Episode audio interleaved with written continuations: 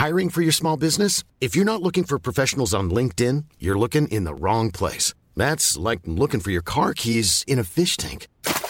LinkedIn helps you hire professionals you can't find anywhere else, even those who aren't actively searching for a new job but might be open to the perfect role. In a given month, over 70% of LinkedIn users don't even visit other leading job sites. So start looking in the right place. With LinkedIn, you can hire professionals like a professional. Post your free job on linkedin.com slash people today. Te lo cuento. Tu dosis diaria de noticias.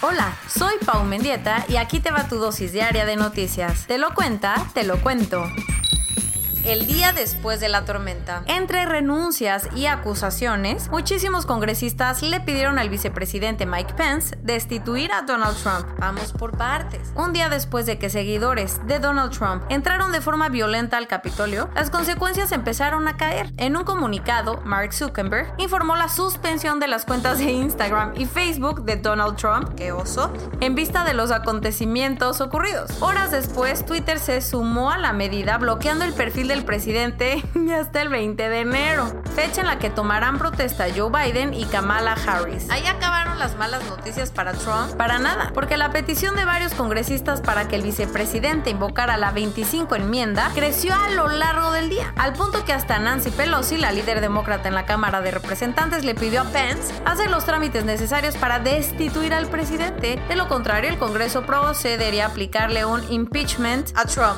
Y como la vio muy cerca, Donald Trump le bajó muchísimas rayitas a su tono y publicó un video en el que condenó al grupo extremista que entró al Capitolio y dijo que todo el peso de la ley caería sobre ellos. Además se comprometió a garantizar una transición tranquila. Pero eso sí, les dijo a sus seguidores que su movimiento apenas está empezando. Lo que en lugar de empezar terminó fue el cargo de muchísimas personas en Washington. Una de ellas fue la secretaria de Transporte, Elaine Chao, quien presentó su renuncia por la mañana debido a los hechos ocurridos el miércoles. Lo mismo hizo el jefe de la policía del Capitolio, Steven Sond, horas antes de que se confirmara que una quinta persona murió por los disturbios de nuevo en la mira. López Obrador dijo que va a presentar una iniciativa para que el gobierno federal absorba a los organismos autónomos. En su clásica conferencia de prensa, el presidente Andrés Manuel López Obrador insistió que en el periodo neoliberal se crearon muchísimos organismos autónomos que solo fueron creados para manejar el dinero público de manera discrecional. Así que para solucionar esto y de paso ahorrarse una buena lanita, presentará una reforma administrativa para que esas instituciones pasen a formar parte del gobierno federal adelantó que el lunes se reunirá con los miembros de su gabinete para discutir la iniciativa y que cada secretaría elabore un plan para determinar de qué forma podrían armar esta transición. Para poner un par de ejemplos, el presidente aseguró que el Instituto Nacional de Transparencia, Acceso a la Información y Protección de Datos Personales, INAI, podría integrarse a la Secretaría de la Función Pública, mientras que el Instituto Federal de Telecomunicaciones, IFT, sería parte de la Secretaría de Comunicaciones y Transportes. Sin embargo, muchos han criticado la medida al asegurar que solo se perdería la autonomía que estos órganos tienen frente al gobierno federal. El que está en el ojo del huracán es el senador Félix Salgado Macedonio, quien recientemente fue nombrado como el flamante candidato de Morena a la gubernatura de Guerrero. Resulta que la Comisión Nacional de Honestidad y Justicia de su partido inició ayer una investigación en su contra por las acusaciones sobre una presunta violación cometida en 2016 contra una mujer que colaboraba con él en un periódico de Acapulco. Si la comisión confirma las acusaciones en su contra, el político guerrerense podría ser expulsado del partido y ya no podría contender por cualquier cargo de elección popular. Después de que varios líderes mundiales condenaron las acciones del miércoles en Washington, algunos reporteros le preguntaron ayer al presidente López Obrador su opinión al respecto. Lo que dijo, lamentó las muertes y aseguró que la paz y la democracia deben permanecer, pero insistió que no van a intervenir en un asunto que le corresponde a los estadounidenses. Además, reprochó que Twitter y Facebook hayan decidido bloquear la cuenta oficial de Donald Trump y ante la pregunta de si iría a la toma de protesta de Joe Biden, dijo que no irá porque no tiene invitación y ha decidido viajar poco.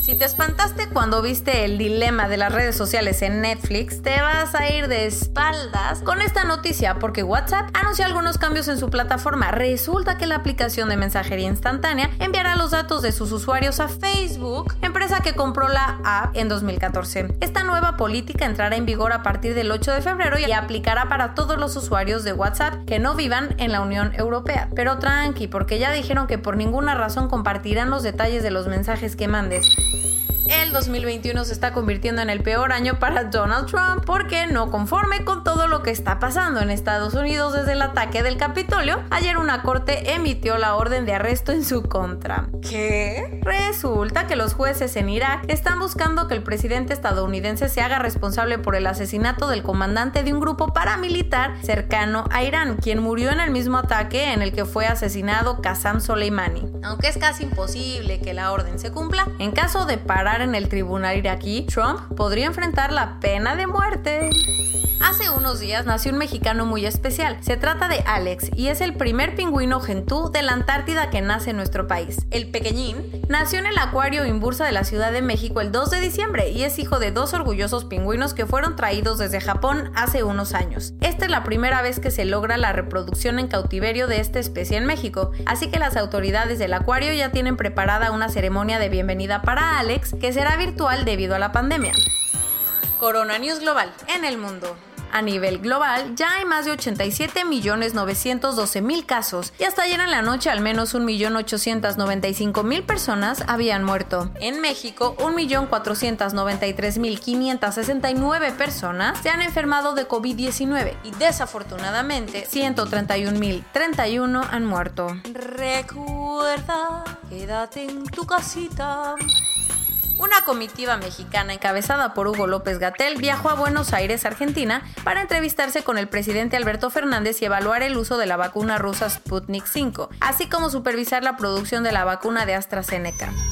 La industria restaurantera de la zona metropolitana de la Ciudad de México le mandó una carta a la jefa de gobierno, Claudia Sheinbaum, y al gobernador del Estado de México, Alfredo del Mazo, para pedirles apoyo. Con un abrir o morir les pidieron poder retomar las actividades.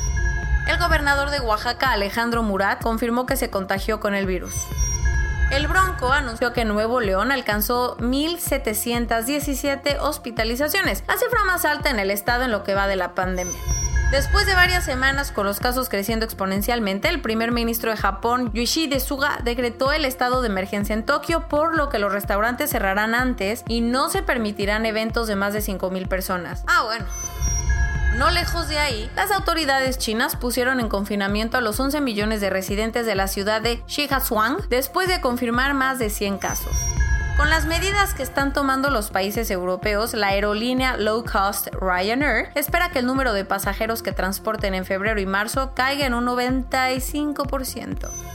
Mientras todos estábamos pendientes de lo que ocurriría en el Capitolio, Estados Unidos tuvo la cifra de muertos más alta desde que empezó la pandemia, con 3.915 fallecimientos, aunque ese récord se volvió a romper ayer cuando el país registró al menos 4.000 muertes.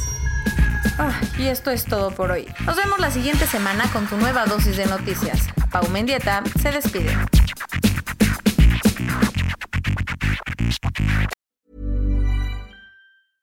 Hey, folks, I'm Mark Marin from the WTF Podcast, and this episode is brought to you by Kleenex Ultra Soft Tissues, your ally to help tackle your allergy symptoms this season. I love the change of seasons, but nobody loves pollen and all those other things floating in the air that make you sneeze during this nice weather. Kleenex Ultra Soft Tissues are hypoallergenic and allergist approved, so fight back against watery eyes and runny noses without worrying about irritating your skin. For this allergy season, grab Kleenex and face allergies head on.